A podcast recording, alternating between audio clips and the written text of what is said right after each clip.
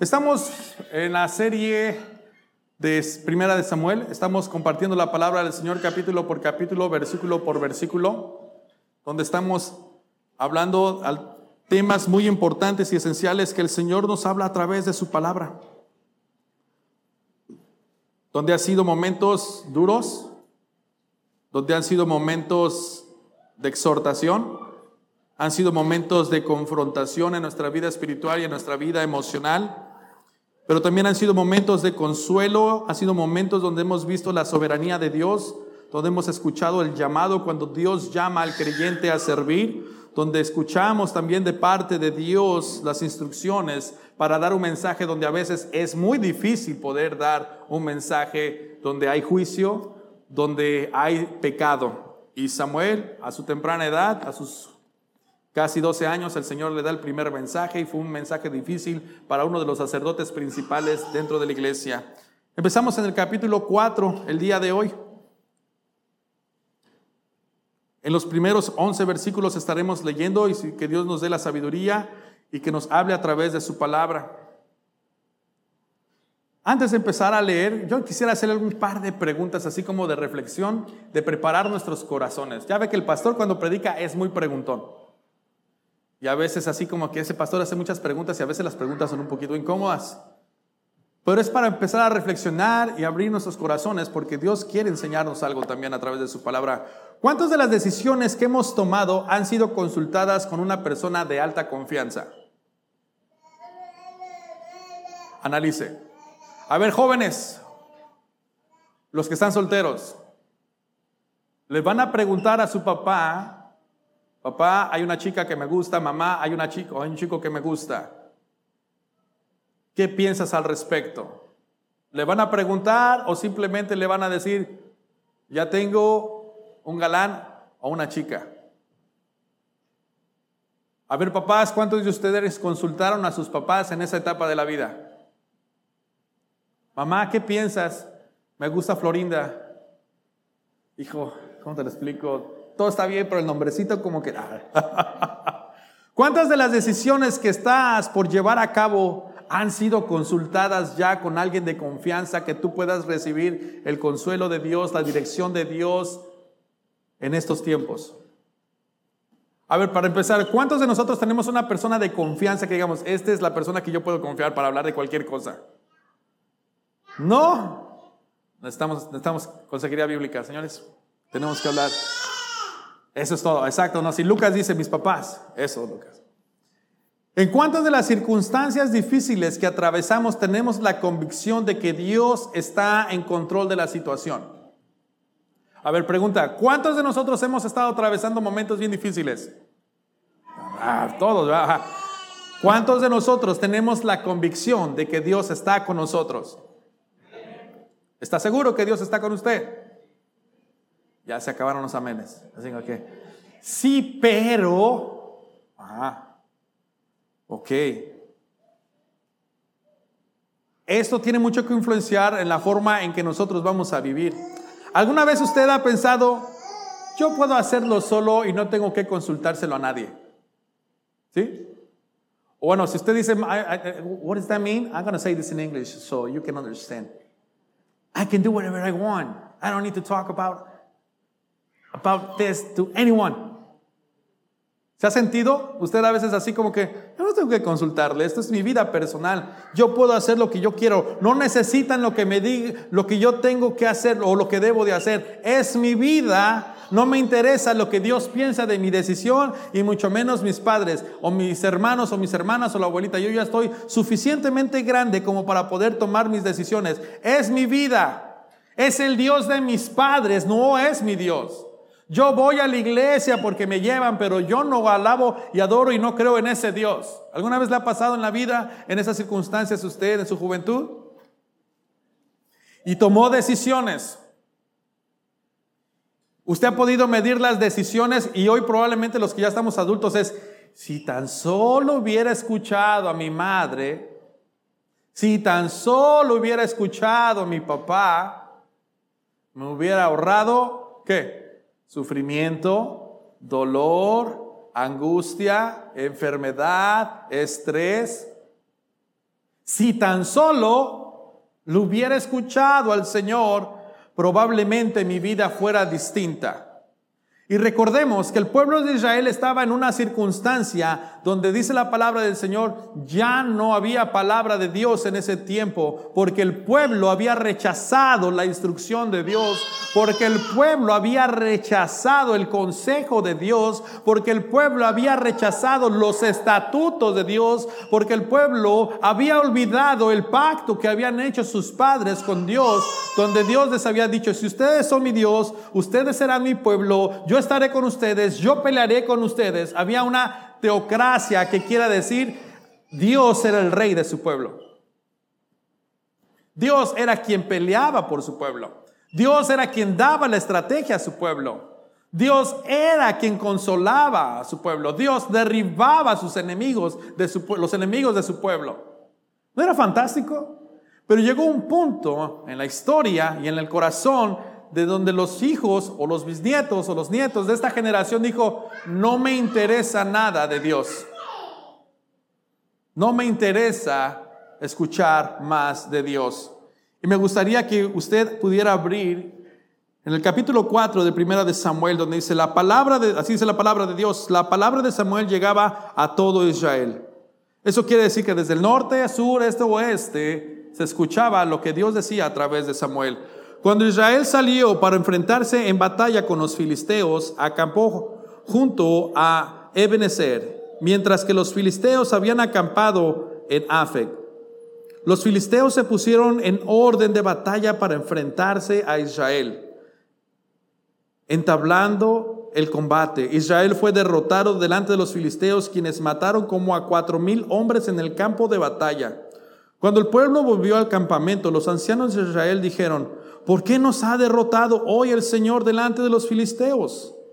Tomemos con nosotros, decirlo, el arca del pacto del Señor para que vaya en medio de nosotros y nos libre del poder de nuestros enemigos. Versículo 4. Y el pueblo envió gente a Silo y trajeron de allí el arca del pacto del Señor de los ejércitos que está sobre los querubines. Los dos hijos de Elí, Ovni y Finés, estaban allí en el arca del pacto de Dios. Y aconteció, versículo 5, que cuando el arca del pacto del Señor entró al campamento, todo Israel gritó en voz fuerte que la tierra tembló. Al oír los filisteos el ruido del clamor, dijeron, ¿qué significa el ruido de este gran clamor en el campamento de los hebreos? Entonces comprendieron que el arca del Señor había llegado al campamento y los filisteos tuvieron el temor, pues dijeron, Dios ha venido al campamento. Y añadieron, ay de nosotros, porque nada como esto ha sucedido antes. Ay de nosotros, ¿quién nos librará de las manos de estos dioses poderosos? Esos son los dioses que hirieron a los egipcios en el desierto, que toda clase, con toda clase de plagas Cobren ánimo y sean hombres, oh filisteos, porque para que no lleguen a ser esclavos de los hebreos, como ellos han sido esclavos de ustedes, sean hombres, pues, y peleen. Versículo 10. Los filisteos pelearon, Israel fue derrotado, y cada cual huyó a su tienda. La mortandad fue muy grave, pues de Israel cayeron treinta mil soldados de a pie. El arca de Dios fue capturada y murieron Ofni y Finés, los dos hijos de Eli. Wow. O sea que si usted le suma primero 4 más 30 mil, 34 mil, fue una gran derrota para Israel. Fue una derrota muy dolorosa para ellos. Pero ¿quiénes eran los filisteos? Los filisteos eran enemigos de Israel por casi 200 años y vinieron a ser sujetados hasta que el rey David los puso en orden y peleó con ellos. 200 años batallando con sus enemigos. ¿Puede usted imaginarse 200 años, batallas, guerras, generaciones, hijos, nietos, bisnietos, tataranietos, por causa de los filisteos? Por causa de pelear con los enemigos y llegó al punto que cuando el pueblo de Dios se aparta, deja a un lado la presencia de Dios, y toma sus propias decisiones, hay consecuencias. La batalla se armó en la zona, dice ahí, me encanta que nos da los datos de Afec, aproximadamente 40 kilómetros al oeste de Silo. Yo quisiera mostrarte esta imagen porque creo que las imágenes nos ayudan muchísimo para poder tener más. No, esa no. A ver, ahí está. Esta imagen, lo que hoy en día pudiera ser Tel Aviv. Afec y Silo. Silo y Afec hay aproximadamente 20 kilómetros de distancia. Recordemos que Silo era el lugar donde estaba el arca del Señor, el arca del pacto, eh, varios, varios nombres tenía esto. El Silo, que significaba lugar de paz, donde estaba reposando el arca, fueron por ella, se aventaron sus 20 kilómetros de ida y 20 kilómetros de regreso porque estaban en Afec, donde fue la batalla. Pero algo muy interesante podemos observar ahí. Usted se preguntará, ¿y cómo era esa arca, pastor? A ver si, no sé por qué no me está dando la imagen del arca. Pero bueno, me imagino que ustedes ya han visto algunas imágenes del arca. El arca representaba la presencia de Dios y escuchamos en muchísimas ocasiones o leemos a través de la palabra de Dios que el arca del pacto era donde el Señor reposaba sobre los querubines y hablaba con su pueblo, con los sacerdotes, especialmente cuando estaba en el tiempo de Moisés, Moisés entraba al lugar santísimo y hablaba con él y decía que las voces se escuchaban de entre los querubines. No sé si alguien me puede ayudar ya en producción respecto a poner la imagen, porque me gustaría que tuviéramos una imagen más visual respecto a esto. Entonces cuando el pueblo pensaba, entendía que el arca del pacto, la presencia de Dios, estaba en el campamento de batalla, pues lógicamente conocemos la historia que el arca del Señor, la presencia de Dios siempre estaba con el pueblo de Israel y siempre ganaba el pueblo de Israel. Pero interesantemente, este pueblo de Dios solamente había entendido algo como una superstición. Ah, si traemos el arca, vamos a ganar. Pero una cosa muy diferente, el arca, que el Dios del arca. Y eso es algo muy peligroso porque dentro también de nosotros, como hijos de Dios y como creyentes, tenemos algunas cosas que podemos llamar a veces supersticiones. Y estas pueden ser muy peligrosas. Los peligros de la superstición. El pueblo de Israel pensaba que el arca les iba a dar la victoria, pero jamás confiaron en el Dios del arca. Dos cosas muy interesantes para poder analizar y para poder escudriñar en nuestra vida personal. Una cosa es que tú vengas a la iglesia, una cosa que tú trabajes con cosas materiales y físicas en la iglesia y otra cosa que trabajes con Dios de la iglesia y que el Señor de la iglesia te conozca a ti y tengas una relación íntima y personal contigo. Y nosotros como creyentes debemos analizar lo que sucedió con el pueblo de Israel porque probablemente pueda ser algo muy peligroso para nosotros, porque hemos escuchado a Dios de oídas, hemos estado en la iglesia y hemos venido a muchísimos congresos o hemos ido a muchísimos congresos, pero quizá no conocemos al Dios de los congresos o al Dios de la iglesia.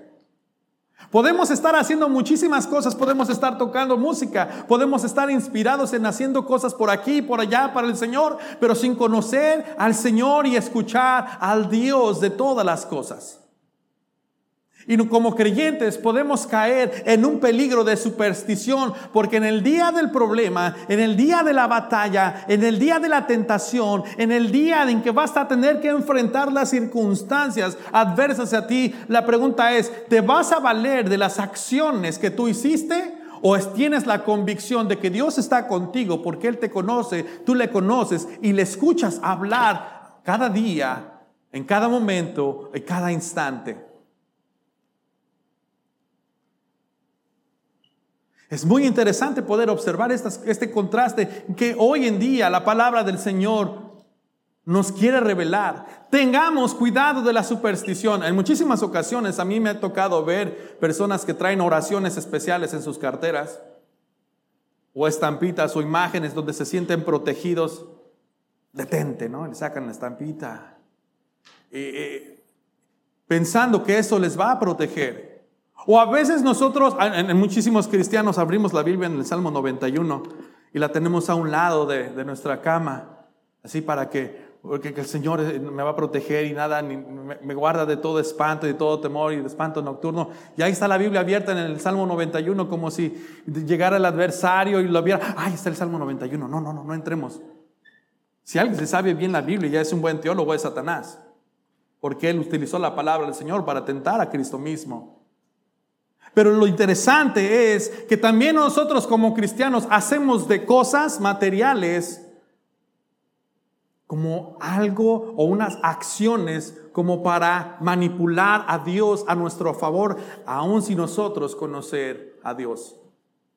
Podemos conocer mucho de la Biblia, podemos ser buenos teólogos sin conocer a Dios, sin entregarnos a Dios y sin escuchar la voz de Dios en nuestro diario vivir. Es mucho lo que tenemos que aprender de estas historias. Es mucho de lo que podemos aprender en estos versículos. En los primeros versículos del 1 al 4 de Samuel podemos ver algo tan interesante y maravilloso. Volvamos a leerlo porque es, es buenísimo que podamos analizar, escudriñar. Y si usted quiere marcar su Biblia, márquele. Y si usted necesita una Biblia, pida una Biblia. Y si usted no tiene Biblia en su casa, llévese una Biblia de aquí. La palabra de Samuel llegaba a todo Israel cuando Israel salió para enfrentarse en batalla con los filisteos. Acampó junto a Benecer mientras que los filisteos habían acampado. En efecto, los filisteos se pusieron en orden de batalla para enfrentarse a Israel.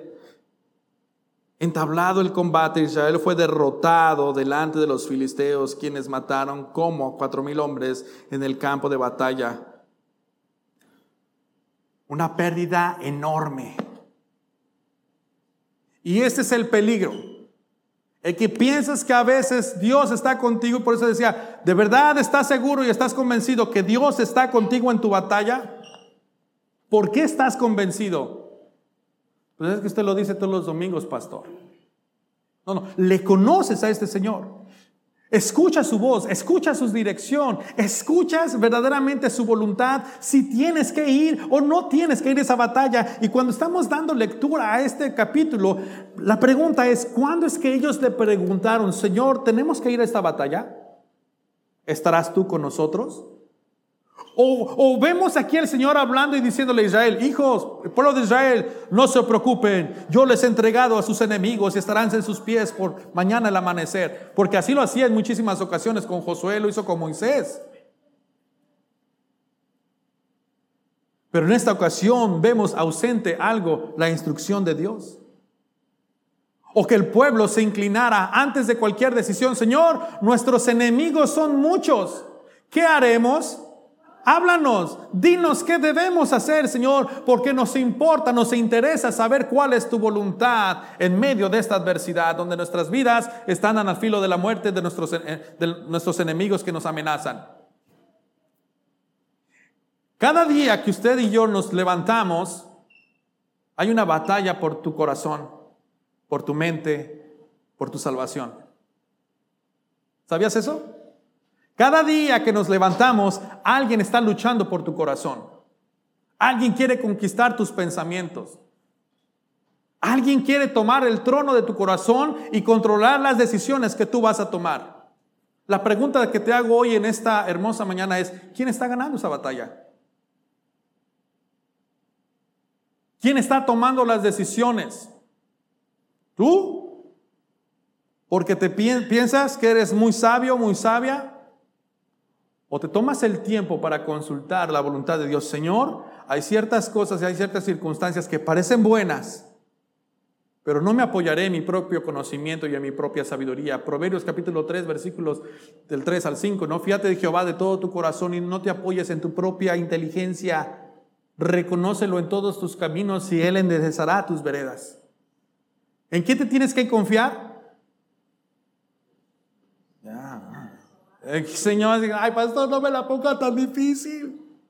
Pero es que tenemos que tener cuidado porque cada día es una batalla. Por a veces tomamos decisiones porque es que se ve muy bien. Yo no creo que esto sea tan malo porque si fuera malo no estuviera aquí enfrente de mí.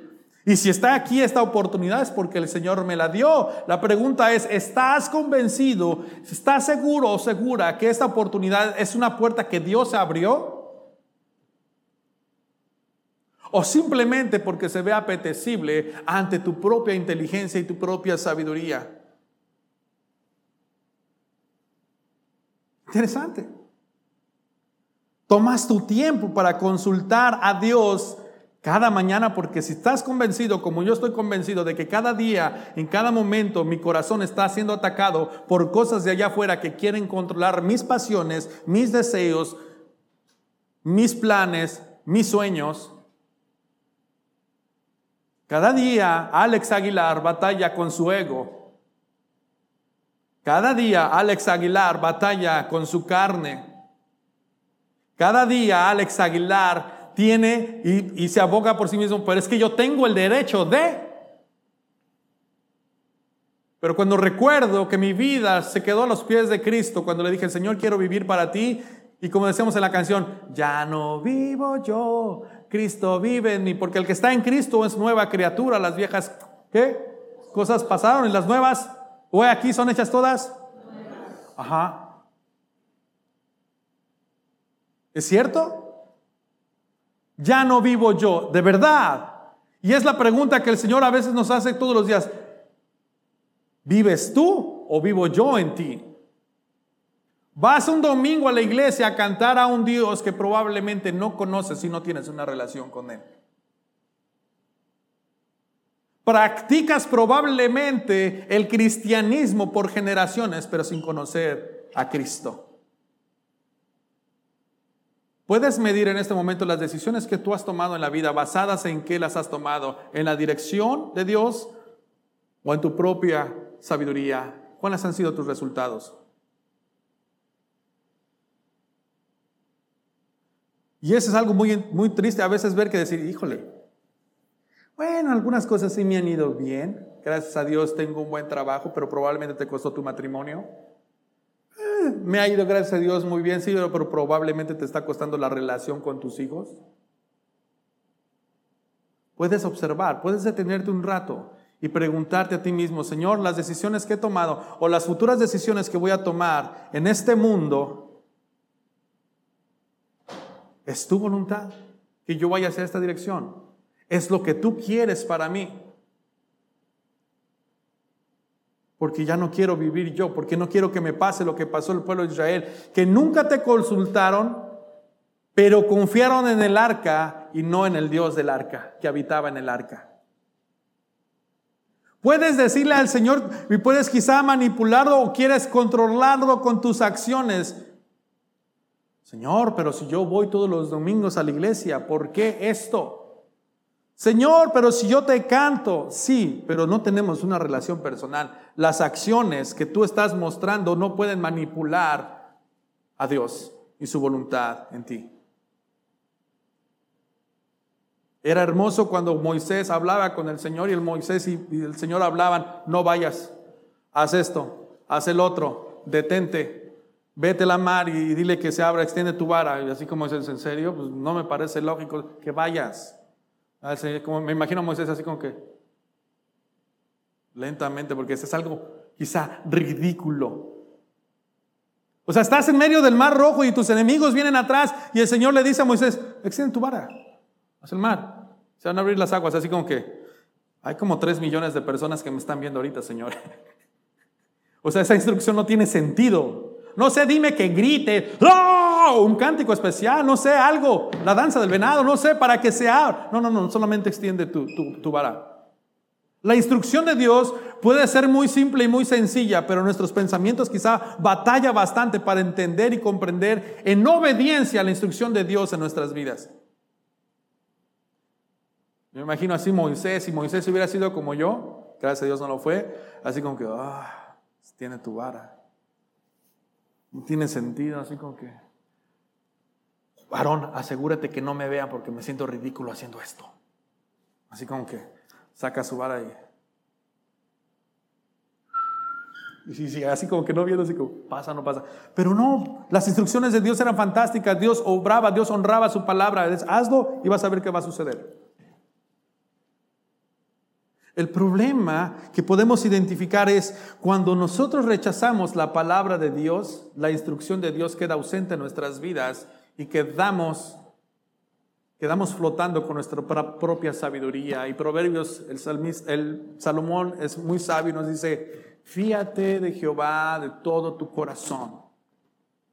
Y cuando entendemos la palabra de corazón, creo que ya la hemos observado, ya la hemos estudiado, qué es el corazón.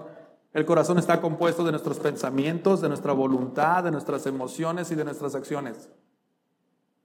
Entonces, cuando la palabra del Señor dice, fíjate de todo tu corazón, que todo lo que tú pienses esté puesto en el Señor. Que todo lo que tú anheles esté puesto en el Señor. Que todas tus emociones sean controladas y gobernadas por el Señor. Que todos tus proyectos de vida sean dirigidos por el Señor. Y que todas tus acciones sean impulsadas por parte del Señor.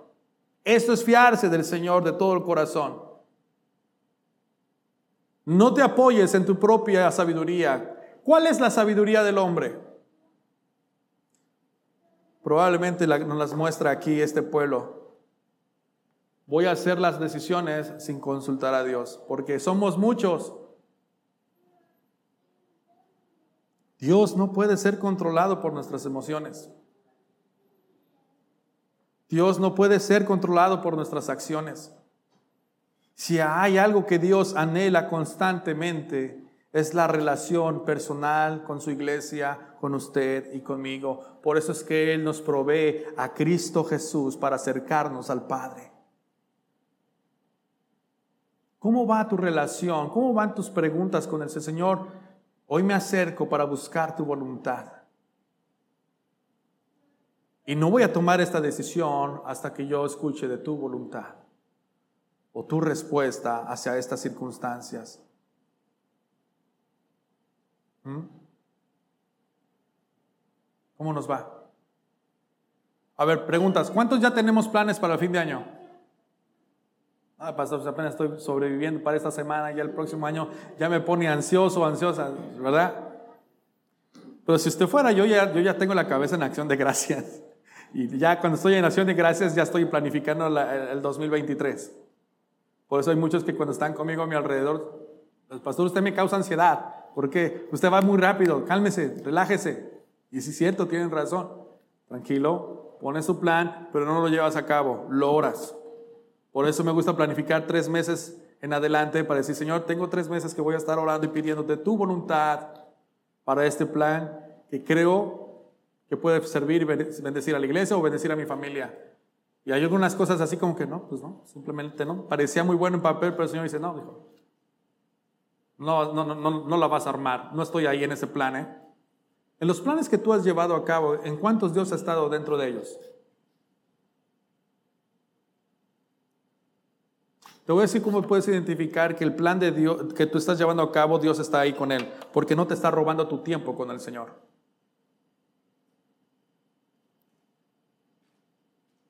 Me está robando el tiempo con el Señor, pero es una excelente oportunidad. Entonces debes de tener cuidado, probablemente el Señor no está ahí. Todo aquello que viene a negociar para ver quién se queda en el trono de tu corazón, si no es Cristo, debes de considerarlo y tener precaución. Porque el Señor dinero, el Señor dólar, está tocando la puerta del corazón todos los días. A una horita más del trabajo, ¿qué más da? Son 30 dólares. Aquellos que ganan 30 dólares por hora, wow, fantástico, ¿verdad? Dice, no, y si son dos, ya son 60.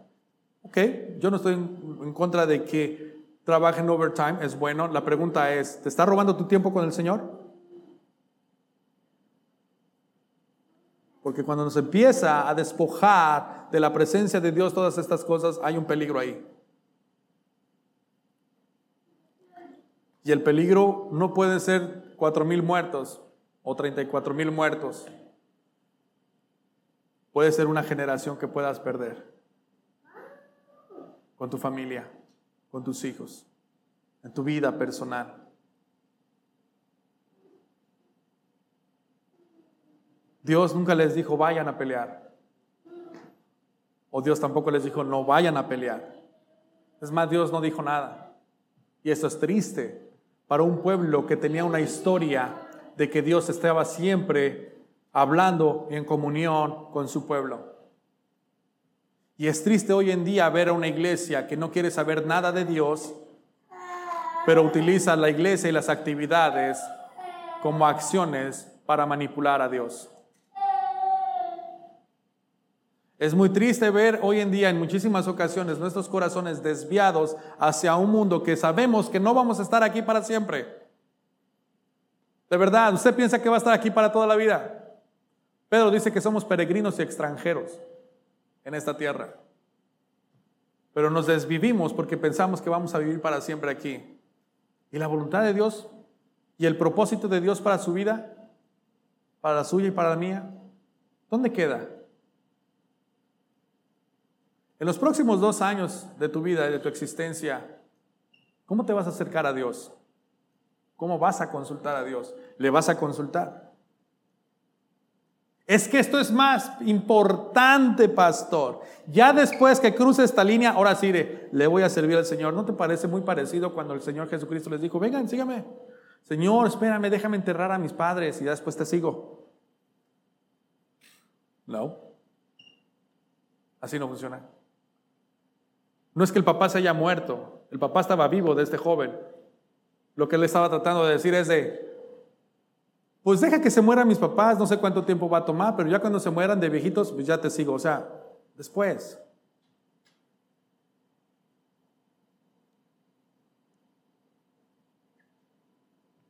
Tenemos que empezar a reflexionar como iglesia si todo lo que estamos haciendo en nuestra vida personal estamos consultándola con Dios. ¿Estás consultando a Dios cómo educar a tus hijos? ¿Estás consultando a Dios si la relación, los que estamos solteros, los que estamos, perdóname amor, estoy casado, los que están solteros, están consultando a Dios cómo vivir esa vida íntegra delante de Él? Los que están haciendo dating con alguien que no es cristiano, ¿estás consultando a Dios de tu relación? Los que estamos casados, ¿estamos consultando a Dios y estamos edificando bien nuestro hogar? Todos en general, ¿estamos consultando a Dios si la administración de nuestro tiempo le honra? Todos como hijos de Dios estamos consultando a Dios y la forma en que manejamos nuestras finanzas honran a Dios. ¿Ven? Alejarnos de la palabra del Señor puede causarnos una muerte espiritual muy grave.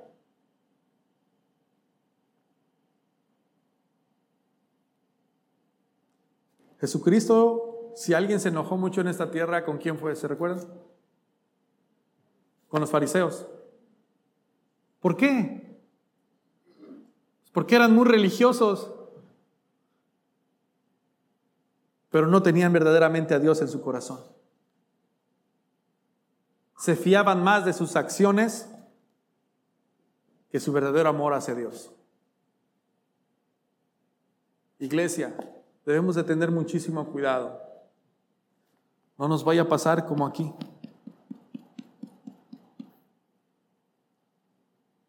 Podamos experimentar la muerte espiritual, no solamente personal, sino de nuestros hijos. La pregunta es, ¿el Señor los abandonó o ellos abandonaron al Señor? El Señor ha hecho todo lo imposible para poder acercarse a su creación. Dios ha hecho todo lo imposible para acercarte a ti y para acercarse a mí para acercarse a nosotros. ¿Cuál ha sido nuestra respuesta como mundo, como sociedad? No nos interesa Dios. Iglesia, que nos decimos cristianos, porque cristiano quiere decir pequeños cristos, representantes del Mesías en esta tierra.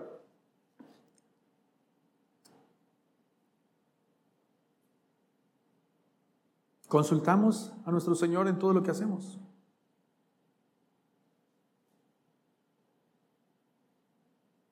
Oramos como familia, como parejas, si lo que sentimos, lo que anhelamos es algo donde está la voluntad de Dios. La futura decisión que vas a tomar cuando salgas de aquí, en este momento, después del servicio, la decisión del día de mañana, ¿La vas a consultar con Dios? ¿O la vas a tomar por tus propios sabiduría y tu propio orgullo, tu propia soberbia?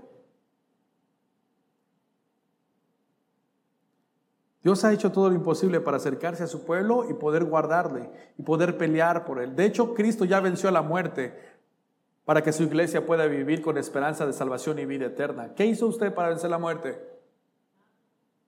Es un regalo de Dios. Él, hecho, él, ha hecho todo lo imposible para que su iglesia pueda vivir en paz, en esperanza de que hay una salvación, que hay una redención y que hay una eternidad que le espera, donde no habrá más problemas, no más dolor, no más angustia, no más tribulación. Y yo le creo. Él ha hecho todo lo imposible para que nosotros solamente podamos hacer dos cosas interesantes, o tres arrepentirnos, vivir en humildad y en obediencia. Escuchó bien, arrepentimiento, humildad y obediencia.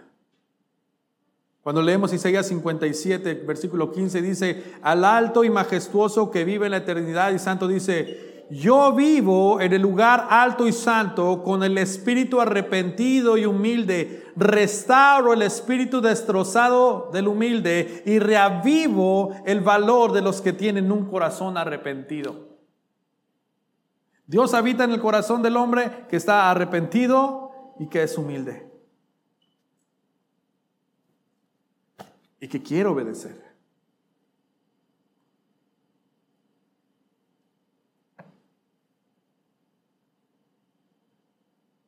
Yo quisiera hacerte una pregunta el día de hoy.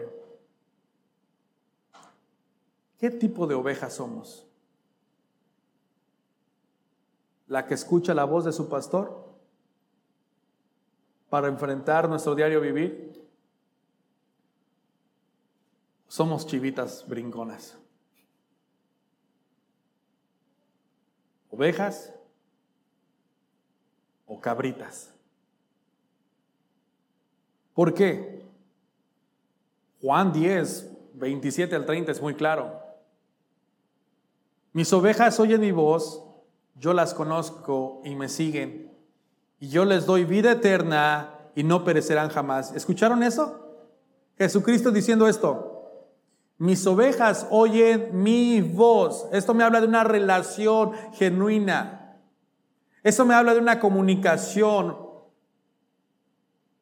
las ovejas conocen la voz del pastor. ¿Ustedes alguna vez han visto a un pastor arreando las ovejas? Ah, pues aquí en la ciudad, bien fresas todos, que borregos, ni qué nada, pastor. Yo del Sears Tower no salgo, no, no, no. Willis Tower, no, así se llama ahora. Yo he visto videos y he visto en, mis tiempos de juventud, cuando vendíamos por ahí, escuchaba al, señor que sacaba sus, sus, chivas. Y ahí van las chivitas, ahí van las ovejitas siguiendo a su pastor. Las conocen, lo conocen. Mis ovejas oyen mi voz, yo las conozco y me siguen. ¿Qué contraste hay entre esto y el pueblo de Israel que perdió la batalla? Enorme contraste, ¿verdad? Te pregunto, ¿es Cristo tu pastor? No me contestes, ¿eh? escúchame. No me contestes porque no te quiero exhibir. Solamente escúchalo bien en tu corazón. ¿Es Cristo tu pastor? Si Cristo es tu pastor, entonces tú escuchas su voz y lo conoces. Y cuando hablo conocer, hablo de intimidad con Él. Hablo de compartir tiempo con Él. Hablamos de abrir el corazón en lo secreto. ¿Conoces a Cristo? Creo que el contexto que te acabo de dar cuando te pregunto, ¿conoces a Cristo? Te estoy hablando de, ¿hablas con Él? ¿Conocen sus secretos uno al otro? En los tiempos de los 40, 50 o quizá un poquito antes, en siglos pasados, cuando decía la, la palabra conocer a tal mujer, hablaban, era, el contexto era muy relación en cuestión de sexualidad o intimidad. Y en el contexto bíblico, en muchísimas ocasiones, cuando la palabra habla de conocer, habla de intimidad. como ovejas, como hijos de Cristo, como, como ovejas del Señor, cuando el Señor dice, yo conozco a mis ovejas, Él habla de intimidad. Platicamos, salimos juntos, las llevo al pasto, verdes, las pastoreo, las cuido. Salmo 23, unjo su cabeza con aceite. ¿Qué quiere decir unges con la cabeza con el aceite? Es un tratamiento para evitar las garrapatas y los piojos que se les queden acumulados en su cuerpo. El Señor nos cuida. El Señor nos pastorea. Él conoce sus ovejas y las ovejas conocen, las ovejas conocen al pastor y le siguen. Iglesia, ¿quién te está pastoreando espiritualmente en esta temporada? ¿El dólar? ¿Tu trabajo? ¿Estás enfrentando este mundo con tu propia sabiduría? El Señor te está llamando a una reconciliación. El Señor está viendo tu dolor, tu ansiedad y tu sufrimiento y le duele que tú estés atravesando este mundo solo o sola. Y no quiere verte como el pueblo de Israel que rechazó la palabra, rechazó su presencia y no quiere verte que tú vivas en acciones religiosas como lo hicieron los fariseos, sino que puedas vivir en una completa armonía con Dios. Lo que vemos en Samuel es un pueblo desleal, que no era leal a Dios de sus padres. Y quizá el día de hoy, o el tema de hoy en nuestra predicación, que, que tengamos un corazón leal a Dios, que le podemos escuchar, que le podamos obedecer. Para poder enfrentar en este mundo, que Él ya venció este mundo, para poder caminar en esta victoria necesitamos escuchar la instrucción de Dios. Les hago la pregunta dominical, ¿ok? ¿Cuántos quieren vivir en victoria? Nomás dos, tres. Los demás dicen, no, pues, ahí les va otra vez. ¿Cuántos queremos vivir en victoria? ¿Estás dispuesto a escuchar las instrucciones de aquel que venció por ti? Ay, pastor, me la pone complicada. Esa es la realidad de la iglesia. La iglesia quiere victoria, sí, debe de escuchar las instrucciones para caminar en esa victoria. Y las instrucciones vienen del Padre en Cristo Jesús a través de su palabra y la fortaleza de su Espíritu Santo para caminar en justicia y en verdad.